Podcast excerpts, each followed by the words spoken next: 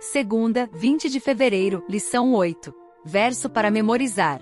Tudo o que fizerem, façam de todo o coração, como para o Senhor e não para as pessoas, sabendo que receberão do Senhor a recompensa da herança. É a Cristo, o Senhor, que vocês estão servindo. Colossenses 3, 23 e 24. A bênção do trabalho. A menos que a pessoa seja rica, ou beneficiária de um fundo monetário que os pais criaram para que ela nunca tivesse que trabalhar, mais cedo ou mais tarde vai precisar trabalhar. Na verdade, em muitas histórias, o dinheiro de herança destinado a ser uma bênção leva à tragédia e à pobreza. O ideal é encontrar algo que gostamos de fazer e que proporcione o sustento, ser capacitado nessa área e atuar nisso ao longo da vida. Esse é o ideal, mas nem sempre acontece assim.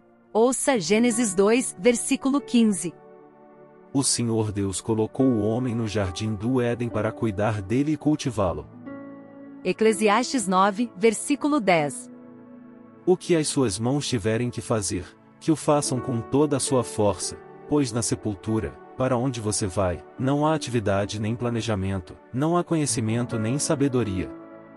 2 Tessalonicenses 3, versículos 8 ao 10. Nem comemos coisa alguma à custa de ninguém. Ao contrário, trabalhamos arduamente com fadiga, dia e noite, para não sermos pesados a nenhum de vocês, não porque não tivéssemos tal direito, mas para que nos tornássemos um modelo para ser imitado por vocês. Quando ainda estávamos com vocês, nós lhes ordenamos isto, e se alguém não quiser trabalhar, também não coma. Pergunta 3. Antes da entrada do pecado, Deus designou o trabalho para Adão e Eva. O que significa esse fato? Como isso explicaria por que alguns que nunca tiveram que trabalhar consideraram sua situação uma maldição? O trabalho não foi uma punição, obviamente. Foi projetado para o bem dos seres humanos. Ou seja, mesmo no paraíso, mesmo em um mundo em que nenhum pecado, nenhuma morte e nenhum sofrimento existiam, Deus sabia que os seres humanos precisavam trabalhar. No livro Nossa Alta Vocação, página 219, lemos, abre aspas, e a Adão foi dado o trabalho de cuidar do jardim. O Criador sabia que Adão não poderia ser feliz sem uma ocupação. A beleza do jardim o encantava, mas isso não era suficiente. Ele precisava ter trabalho que chamasse ao exercício os maravilhosos órgãos do corpo. Se a felicidade tivesse consistido em não fazer nada, o homem, em seu estado de inocência, teria sido deixado sem ocupação.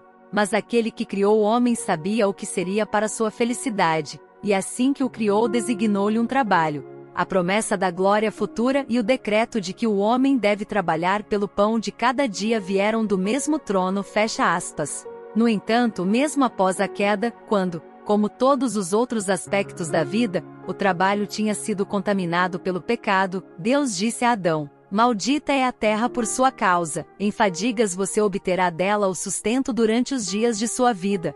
Note que Deus amaldiçoou a terra por sua causa pelo bem de Adão, com a ideia de que ele precisaria do trabalho, especialmente como um ser caído. O que há no trabalho que deve torná-lo uma bênção para nós?